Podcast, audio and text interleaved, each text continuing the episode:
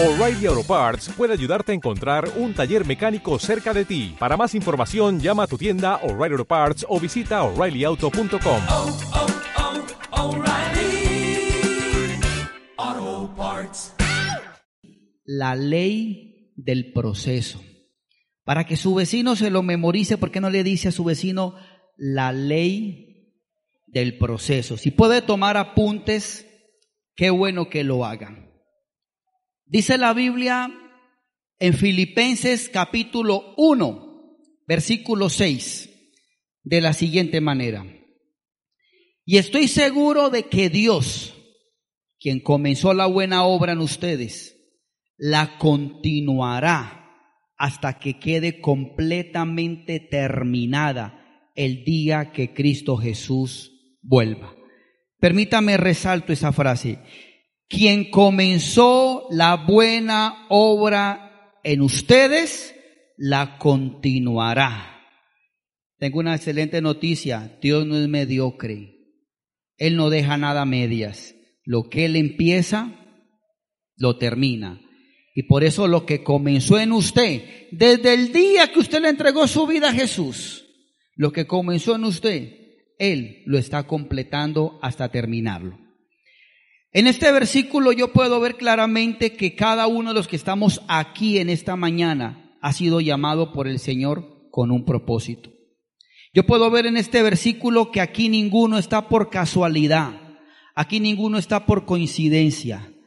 Yo siempre creo que no hay coincidencias, sino diosidencias. Estoy seguro que Dios tiene planes con cada uno de nosotros. ¿Sabía usted eso? Dile a tu vecino, pregúntale, ¿sabías que Dios tiene planes contigo?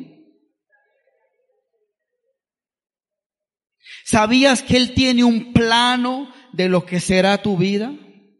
¿Sabías que Él tiene un gran propósito contigo? ¿Aló? Pero no quiero que usted ignore que todo hijo e hija de Dios debe ser procesado para que pueda cumplir con ese propósito. Por eso la Biblia dice en Jeremías capítulo 1, versículo 5, te conocía aún antes de haberte formado en el vientre de tu madre.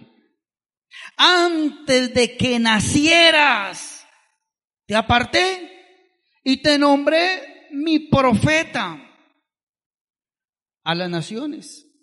Aprovecho para decirle, por eso no compartimos los hijos de Dios el aborto. Para nada. Porque desde cuando alguien es engendrado en ese vientre por el Señor, hay un propósito en esa persona. Y por ningún motivo aceptamos, aprobamos el aborto. Que el niño viene como que mal formado, que no sé, menos mal que a Nick la ecografía nunca mostró cómo venía. Porque o si no lo matan. ¿Sabe quién es Nick, cierto? Un hombre sin brazos, sin piernas, que lo invitan las grandes universidades de todo el mundo y la juventud lo escucha sin parpadear. No aceptamos. Pero continúo. Este versículo me está diciendo que desde cuando Él me estaba formando en el vientre de mi madre, Él ya estaba trazando un plano, tenía un plan con cada uno de nosotros. Desde antes del vientre, Él diseñó un plan para usted. Y ya que estoy hablando de la ley del proceso, quiero aclarar ese, ese término proceso. Cuando hablamos de proceso, ¿a qué nos referimos? Cuando hablo de proceso me refiero a formación, me refiero también a preparación, pero sobre todo me refiero a morir. ¿Cómo así morir? Sí, morir a aquellas cosas que no me son de provecho y que por lo tanto no agradan al Señor. La Biblia habla mucho acerca de uno poder morir a cosas para que Cristo siga creciendo en uno. ¿Lo comprende? La ley del proceso es algo que todo hijo de Dios atraviesa y no hay forma de escapar. ¿Le gustó esa noticia? Porque a nosotros, por lo general, los seres humanos, a la mayoría, como que nos gusta saltarnos los procesos. Y muchas veces el saltar procesos trae como resultado fracaso. Quiero decirle, con el Señor no existen los atajos. No hay forma de saltarme un proceso. No hay forma de dárnosla de vivos, de enredadores. No, eso con el Señor no funciona. El que nos conoce mejor de lo que nos conocemos nosotros mismos, empezó una obra y Él promete perfeccionarla. Quiero nombrarle rápidamente algunas consecuencias de uno no dejarse procesar. Algunas consecuencias. Si usted lo quiere escribir, hágalo. Algunas consecuencias de yo huirle al proceso, de yo cerrar mi corazón ante los procesos. Consecuencias de yo eh, eh, querer saltarme un proceso. Yo he visto tantos casos, pero en especial siempre recuerdo una pareja que tenían tanto para dar. Y recuerdo que cada que su líder se sentaba con ellos para hablarles con la verdad, para formarles con la verdad, por lo general él se enojaba, dejaba a su líder hablando solo, a uno como pastor lo dejaba hablando solo, se ponía iracundo cada que se le decía la verdad. Y hoy verlo a él por allá con otra persona, su esposa por allá con otro hombre también, totalmente lejos del propósito de Dios, enredados, digo, Señor, no vale la pena huirle a la formación. ¿Cuáles son las consecuencias de no dejarse procesar? Número uno, bendiciones que son plan de Dios para tu vida, nunca las verías llegar. ¿Por qué? Porque te haría mucho daño. ¿Me están entendiendo? Te haría daño. Si el Señor lo que tiene para ti te lo confía sin estar tú preparado, te haría mucho daño. Yo siempre he dicho que el dinero no daña a nadie, pero el dinero sí revela lo que había en el corazón de la persona. Y por eso el Señor muchas veces no confía la bendición, porque no estamos preparados aún para ella. En segundo lugar, la segunda consecuencia de no dejarnos procesar es que no podrías fructificar integralmente o en todas las áreas. Porque el Señor Jesús dijo en Juan capítulo 12, versículo 24, dijo las siguientes palabras. Presta mucha atención. De cierto, de cierto, cada que él decía esto, estaba diciendo, le aseguro, le aseguro que si el grano de trigo no cae en la tierra y muere, queda solo. Pero si muere, lleva mucho fruto. La persona que le huye al proceso es una persona que vive estancada. Pero la persona que aprende a morir, a dejarse procesar, dijo el Señor, esa persona va a llevar fruto de qué manera? Mucho, demasiado fruto. Y la tercera consecuencia de no dejarse procesar es que nunca podría ser un mentor para formación de otros. Porque lo que usted y yo recibimos de gracia, de gracia lo damos. ¿Cómo usted podría ser usado por el Señor para formar a otros si usted no se ha dejado formar? ¿Cuántos acá quisieran ser canal de bendición para otras personas? Eso es posible y eso es efectivo cuando usted ha permitido que otro sea canal de bendición para usted. Por eso siempre aconsejo, déjese formar por su líder. Tenga un corazón corregible. Cuando le digan la verdad, aunque la verdad le incomode, le duela, le ponga la cara roja, tenga la humildad en su espíritu para recibirla. Amén. Pero muchas personas por su dureza de corazón, porque son orgullosas, porque se creen sabios. La Biblia habla de la persona que se cree sabia en su propia opinión. Siempre tiene a la razón. Todo el mundo está equivocado. Es como a mí me parece. Esa persona termina abortando el propósito de Dios para su vida.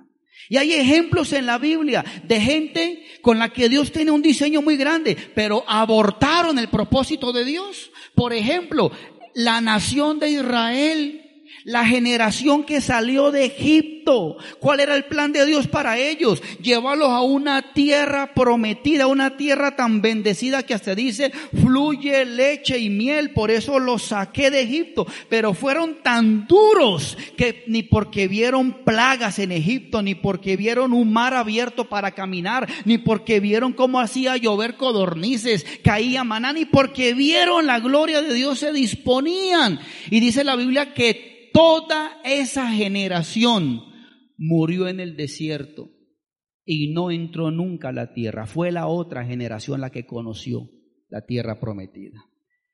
Podríamos también hablar de un Saúl, aunque es el pueblo el que lo elige. El Señor le da muchas promesas a Saúl, pero su corazón nunca fue corregible. Y vemos cómo termina Saúl abortando el propósito de Dios, clavándose sobre su propia espada. Podríamos nombrar también a un Judas. Si mi Señor lo llamó y lo nombró dentro de sus doce, había un propósito grande en Judas, pero su avaricia, su engaño, su máscara, su mentira, tuvo el mejor líder.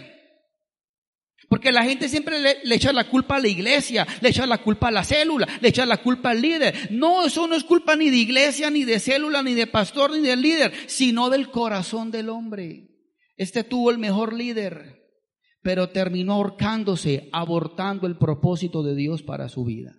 Y así a lo largo de la historia, mucha gente ha ido a la tumba abortando el propósito de Dios. Es decir, el Señor no pudo hacer con él lo que quería hacer. ¿Alguien me entiende?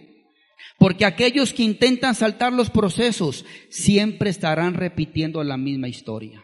Te lo voy a repetir. La gente que intenta saltar o evadir los procesos siempre estarán repitiendo la misma historia. Como lo ve uno en el libro de jueces, un círculo vicioso. El libro de jueces es un círculo vicioso. La gente que intenta huir del proceso, huyéndose, cargándose o amargándose, dejándole hablar a otros, yéndose lejos, no importa, se puede ir a otra ciudad, se puede ir a otra nación, pero el que está huyendo al proceso, no importa dónde vaya, ahí se está llevando esa situación. Se puede cambiar de célula, se puede cambiar de iglesia, puede cambiar de lo que quiera. Donde vaya va a repetir la misma historia, porque la situación la llevas por dentro. ¿Cuántos están acá? Pastor, una pregunta. ¿Cómo se lleva a cabo la ley del proceso? Esta pregunta es interesante. ¿Sabe cómo se lleva a cabo la ley del proceso? Primeramente Dios te llama. Es decir, todo inicia con un llamado. Dios te llama. Allí comienza la ley del proceso. La Biblia dice en Juan capítulo 15, versículo 16, ustedes no me eligieron a mí, yo los elegí a ustedes les encargué que vayan y produzcan frutos duraderos, bueno, etcétera. La primera parte, usted no me eligió a mí. Si usted está convencido que usted buscó a Dios, déjeme decirle, no, no es tan así. La verdad es que fue Dios quien lo buscó a usted. Yo entendí que la Biblia no se trata del hombre buscando a Dios. La Biblia se trata de Dios buscando al hombre hasta que éste abre su corazón y deja entrar. Usted está aquí porque Dios lo llamó con un propósito. No sé qué usó, qué situación usó, si usó, si usó a su hermano, a su papá, a su mamá, a su pareja, a su vecino, un compañero de trabajo, de estudio, no sé, pero usted está aquí no por casualidad, no por suerte, no por simple invitación, usted está aquí, crea o no, porque Dios te llamó. Dios te buscó. Así inicia la ley del proceso, Dios llamándole. Y usted se preguntará, ¿y es cierto que Dios tiene planes conmigo? Y si de pronto usted ha sido muy pisoteado en esta vida, y si de pronto usted ha sido muy rechazado en esta vida, o si usted creció sin figura paterna, que es la que le da identidad y seguridad a uno, la figura paterna, las piernas de papá, el pecho de papá, afirma mucho a los hijos. Mamá puede ser una excelente mamá, pero se necesita la figura paterna. Todo lo que vemos hoy en la sociedad es fruto de gente que creció sin figura paterna.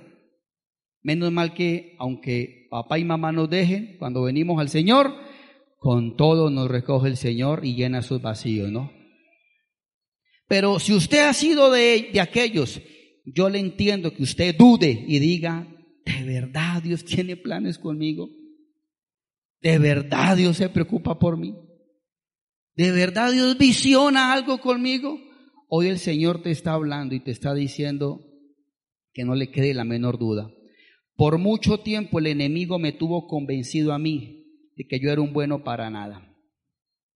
Yo fui convencido de eso por años. Luego en Cristo entendí el por qué. Claro, yo no tuve la figura paterna, se lo he contado varias veces que a mis tres años, no, y eso que ni los había cumplido, yo me quedo sin figura paterna.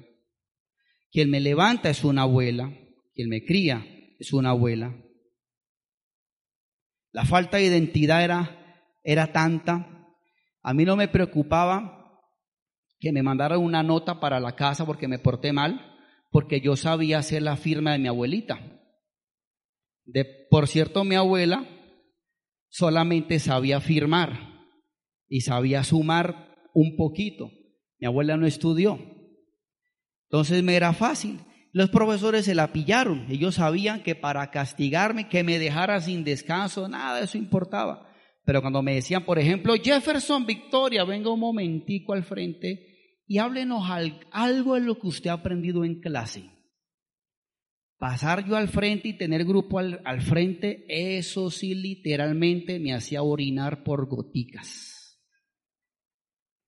Y hasta mi juventud, yo recuerdo que yo fui de los jóvenes que se ocultaban en la teja de su gorra.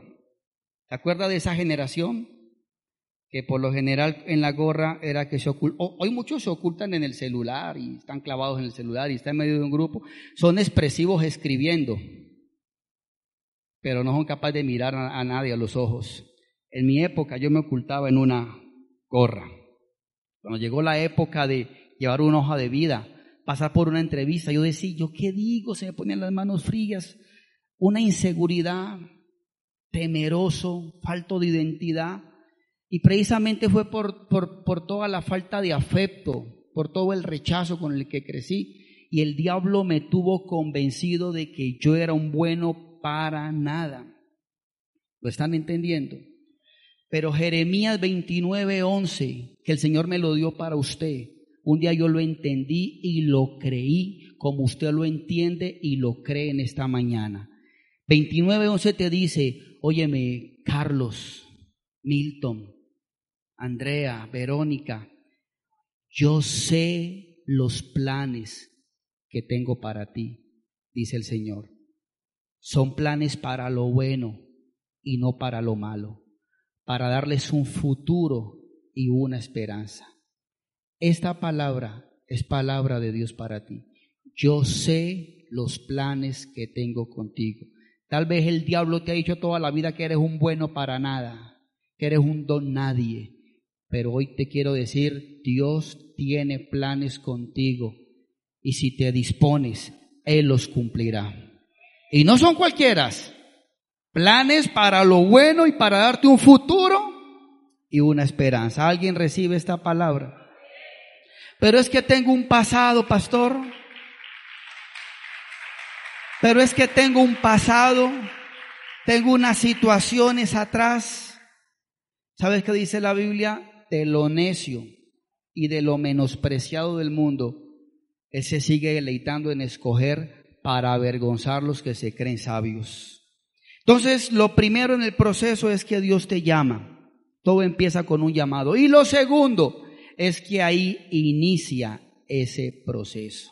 Comienza el proceso. Una vez usted acepta el llamado, comienza el proceso de formación y de preparación.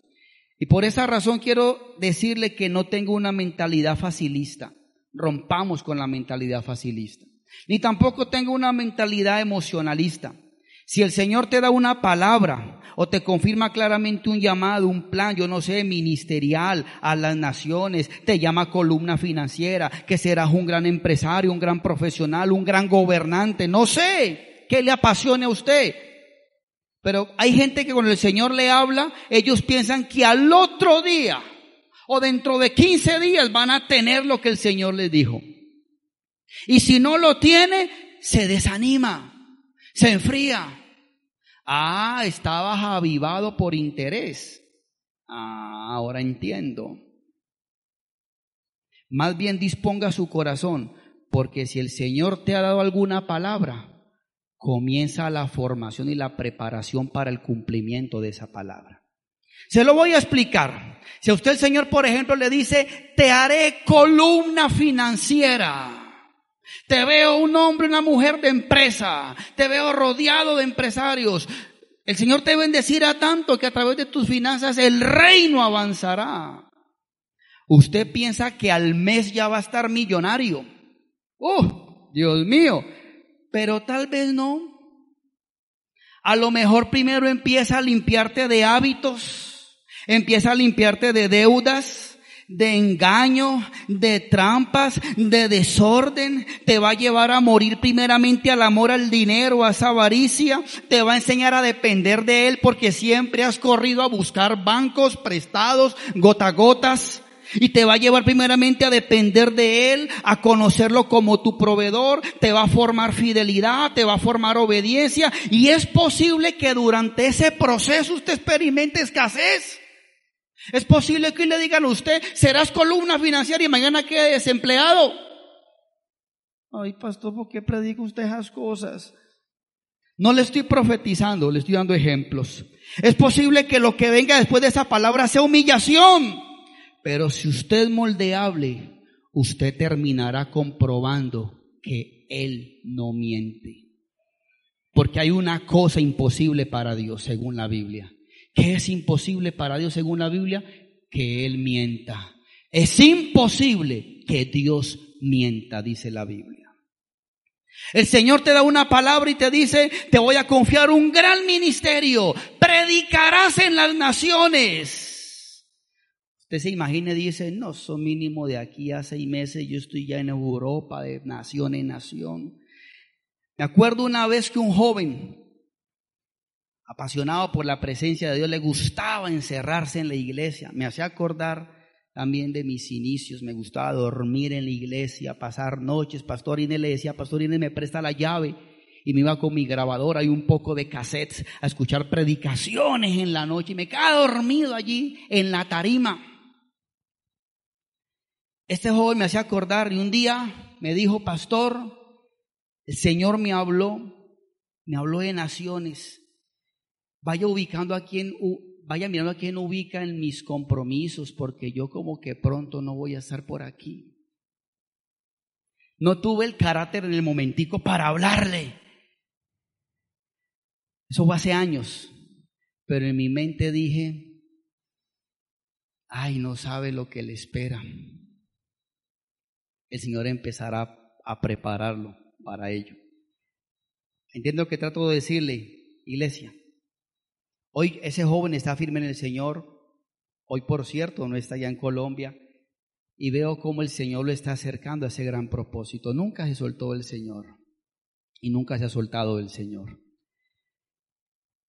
Entre la palabra y el cumplimiento de la palabra hay un proceso.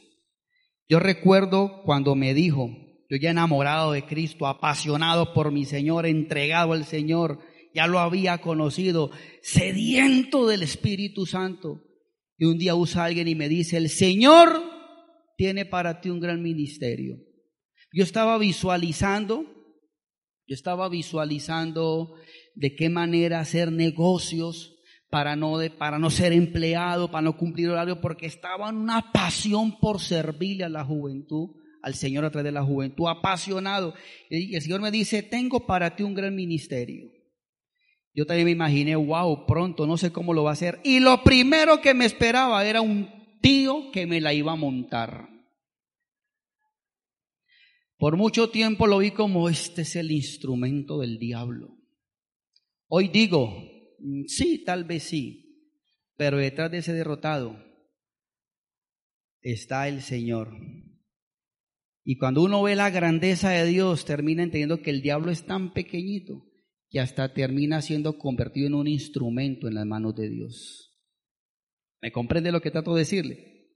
Me esperaba un tío y a través de ese proceso, ¿sabe qué digo hoy? Si miro atrás y recuerdo toda la humillación, todas las iras, todos los pleitos, toda la situación, aprendí en esa situación a perdonar.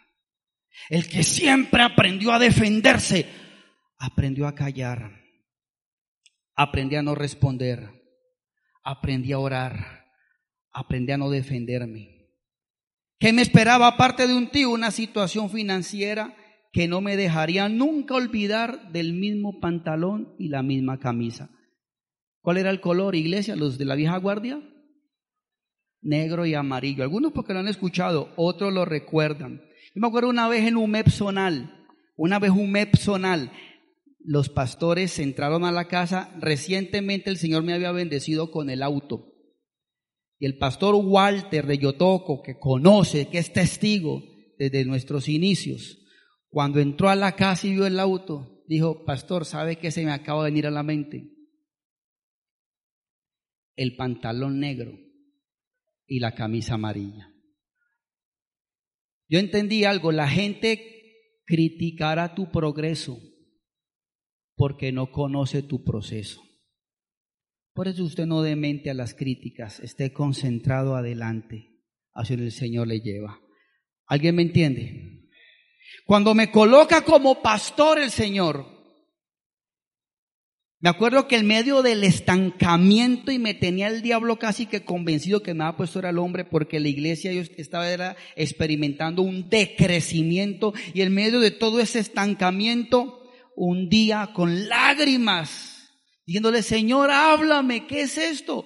Siento tan claramente el Señor que me da la palabra rema de la iglesia y me dice, la gloria postrera de esta casa será mayor que la primera.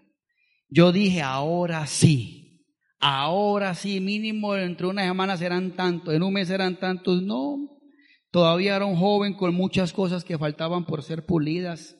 Todavía era un joven con problemas de vanagloria. Todavía era un joven con tantas situaciones. Han pasado los años, eso sí, sigo siendo un joven.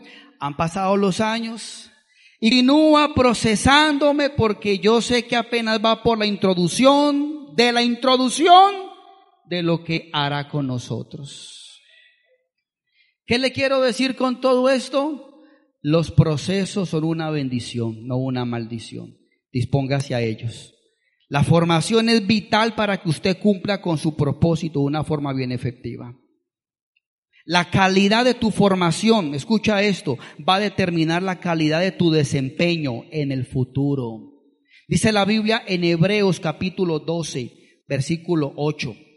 Escucha cómo dice el Señor. Si Dios no los disciplina, no los forma, no los pule a ustedes, como lo hace con todos sus hijos. ¿Cómo a quiénes disciplina el Señor?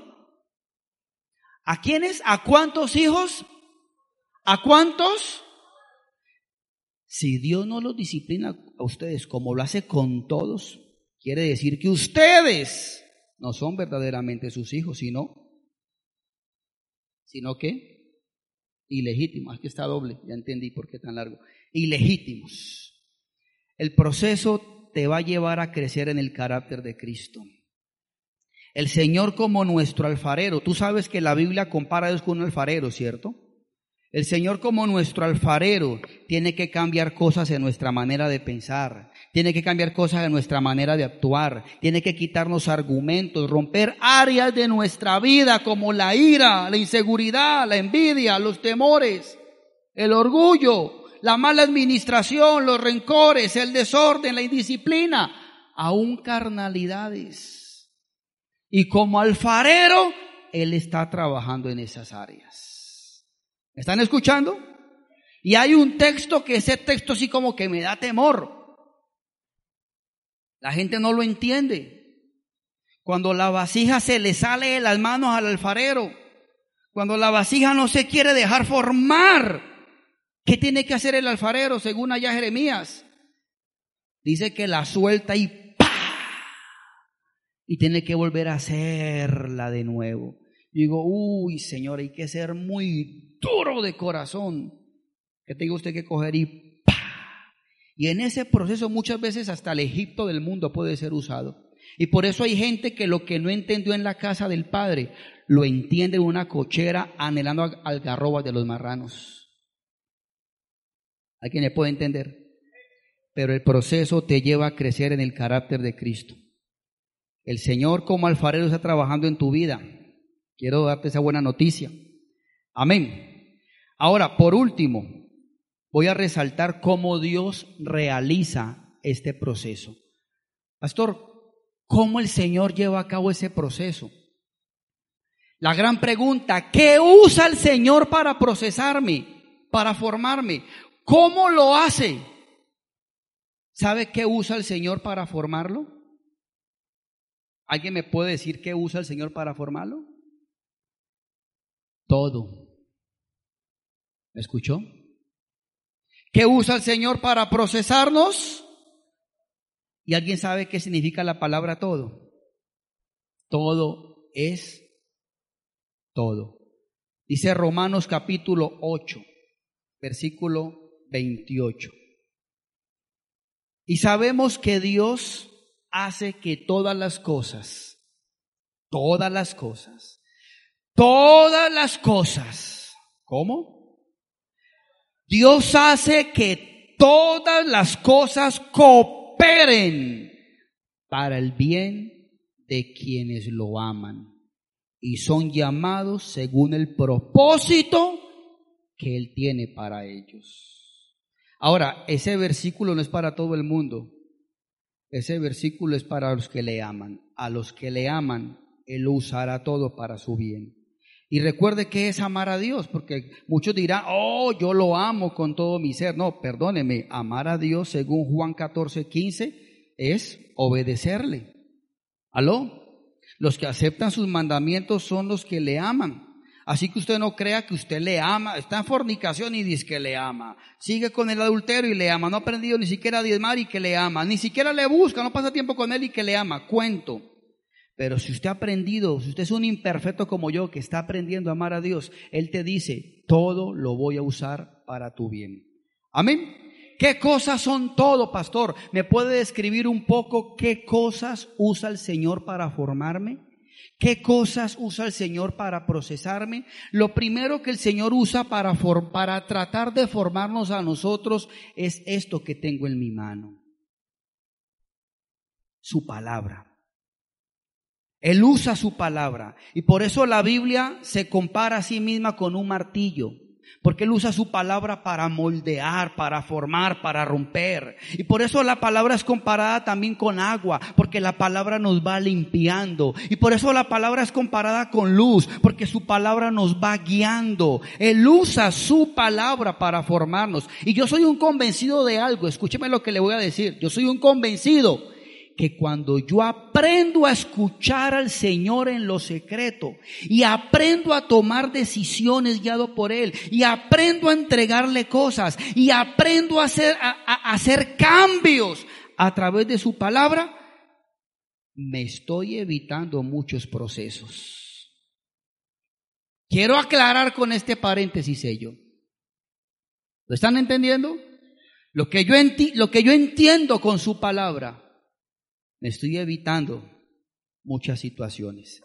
¿Qué más usa el Señor para formarnos? Aparte de su palabra, usa nuestras autoridades espirituales. Usa a tu líder, usa a tus pastores, usa a la gente que te corrige, que te dice la verdad, que te dice hasta cuándo vas a llegar tarde a todo, que te dice hasta cuándo vas a hacer eso. Usa tus autoridades. Usa también otros hombres y mujeres de Dios, aunque no sean tu autoridad, las enseñanzas, las predicaciones, los consejos, todo esto que tiene que ver con su palabra, Él lo usa para formarnos. ¿Qué más usa el Señor para formarme? Pastor, las situaciones difíciles esas que no nos gustan, eso que nos hace llorar, doler, eso que quisiéramos nosotros evitar, las crisis, las pruebas, claro, también las consecuencias. Hay gente que llama prueba cosas que no son pruebas, son consecuencias de sus decisiones, las adversidades, las humillaciones, las críticas, el rechazo, las ofensas, las traiciones,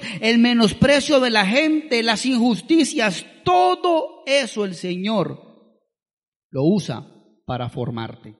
¿Por qué? Porque te quiere bendecir. ¿Por qué? Porque te quiere usar. Pastor, ¿qué más usa el Señor en todo este proceso? Aparte de pastores, líderes, Biblia, situaciones, ¿qué más usa el Señor para formarme? Hay gente que el Señor puede usar hasta pleitos, problemas, Balas han sido usadas para procesos de formación en gente. ¿Alguien puede entender lo que estoy diciendo? Y mire, hasta lo más mínimo que se pueda venir a su mente, el Señor soberano, alfarero, lo usa todo para formarlo. Situaciones, personas, su familia. Está usando su suegra a lo mejor. Mm, pastor, con razón está en talla. Tu cuñada, tu cuñado, tu hermano. Quizá la persona que el Señor más use para formarle sea su pareja. ¿Alguien está aquí? ¿Qué usa el Señor? Todo, todo, todo, todo. Esa lucha, esa burla, esa crítica. Uy, ese malentendido, ¿qué pasó? ¿Por qué eso? Esa injusticia, ese jefe, ese compañero de empresa, esa fila que no avanza, esa fila que no se mueve y usted se pasa para la otra y empieza a avanzar en la que usted estaba. Todo ese tráfico, cuando yo estoy en tráfico, me toca ir a Cali, se me trata de salir el viejo hombre. Y esto no avanza. Y me paso para acá y empiezan estos carros y yo aquí pegado. Y me pegan el pito. Y a veces hasta saco la mano como que... Y por dentro digo, Guárdela otra vez. ¿Qué usa el Señor para formarnos? Todo. Ese computador que no funciona. Ese tráfico, repito. Esa respuesta también la usa para formarte. Esa bendición, esos milagros. Todo. El alfarero lo está usando como lija, como lima, para darle forma a tu vida.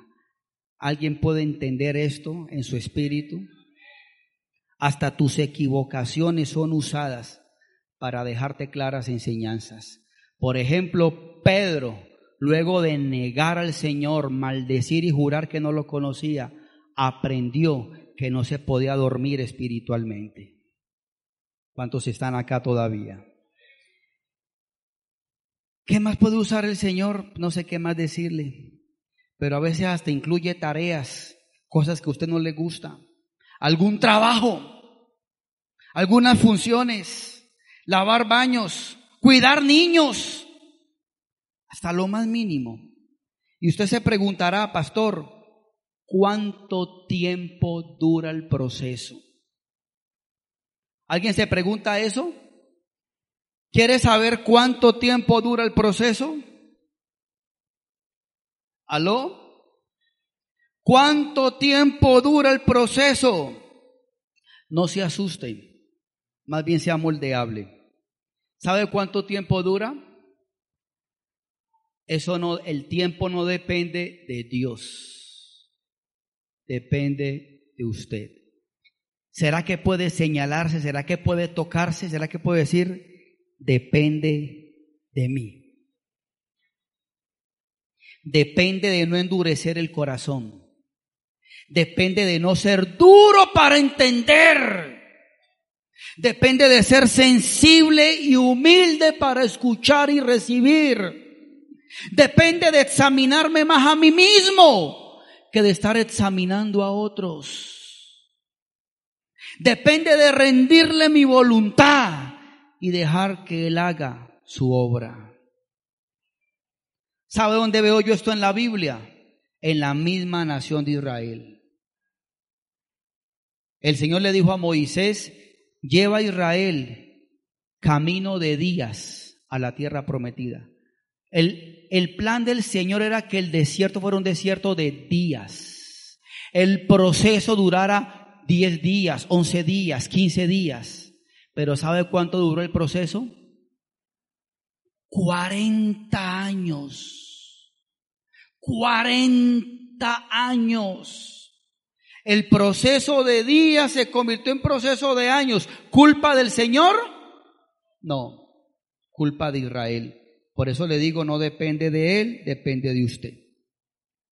O sea que el Señor va a esperar que, que, yo sea perfecto para poderme confiar sus bendiciones, para poderme enviar. No, no va a esperar que seamos perfectos porque entonces nunca estaríamos listos. Pero sí que seas correcto, sí que seas maduro, sí que seas sincero, sí que seas dispuesto, sí que seas enseñable, sí que le rindas tu voluntad, sí que seas conforme a su corazón. ¿Están acá? La Biblia está llena de ejemplos de hombres y mujeres procesados por Dios y luego exaltados. ¿Escuchó lo que le estoy diciendo? ¿Aún los que están distraídos también? La Biblia está llena de ejemplos. Gente procesada por Dios y luego exaltada. Tengo una lista de algunos. José, el José de la, del Génesis. 17 años de prisión. Luego, gobernador de Egipto. ¿Se acuerdan de José? Al que venden los hermanos, la cisterna, la casa de Potifar, le huye a la fornicación, pero le creen más a la vieja que ella, lo mandan a la cárcel. 17 años en una cárcel. Ni siquiera el copero, cuando fue restituido a su cargo, se acordó de él. Proceso. Pero luego, el segundo, después de Faraón, gobernador de Egipto. ¿Qué murió en José? Vanagloria. Moisés, 40 años de desierto, pero luego fue el libertador, el Simón Bolívar de los israelitas, el libertador de Israel. ¿Qué formó Dios en 40 años? Su carácter, de ser el explosivo que mataba y enterraba en la arena. Luego estaba, dice la Biblia, el más manso sobre la tierra. David, 15 años de persecución, 15 años Saúl detrás de David para matarlo, pero luego rey de todo Israel. ¿Qué aprendió David en su proceso? Paciencia. ¿Qué aprendió? Honra. ¿Qué aprendió? Perdón. Y muchas otras cosas. Zorobabel, 14 años de estancamiento. ¿Sabe usted que son 14 años de estancamiento? Dios mío. Pero luego de esos 14 años, el reedificador del templo. ¿Qué aprendió Zorobabel en esos años? Que no es con ejército, que no es con fuerza, sino con su espíritu, dice el Señor. Pablo, años de soledad en Egipto. Pero luego el apóstol a los gentiles, que aprendió? Misericordia. El hombre duro que, que, que, que, permitía matar a otros, ahora estaba dispuesto a morir por otros. Y podría hablarle de Juan, a quien se le conocía como el hijo del trueno y luego el apóstol amado. Podría hablarle de Pedro, cómo pasa de inmaduro, de emocional, a ser una roca, a ser uno de los primeros apóstoles y más grandes. Pero permítame, termino con este ejemplo, el mayor, mi Señor y Salvador Jesús. Treinta años de rechazo. Pero luego qué? Rey de reyes y Señor de señores la persona más importante que ha pisado este planeta. Se humilló hasta lo sumo y por eso hoy tiene un nombre que es sobre todo nombre. El Salmo 66, 10. Le invito a que se coloque de pie, iglesia. Salmo 66, 10. Dice, nos pusiste a prueba, oh Dios, nos purificaste como se purifica la plata. ¿Por qué no cierras un momentico tus ojos y le dices, Señor, dame un corazón dispuesto a los procesos? Díselo anhelándolo, díselo con todo tu ser. Señor, dame un corazón que no se endurece, un corazón que se dispone, un corazón que permite que tú como orfebre, como alfarero trabajes en él. Quiero decirte, iglesia, que en los procesos el altivo aprende humildad y sujeción.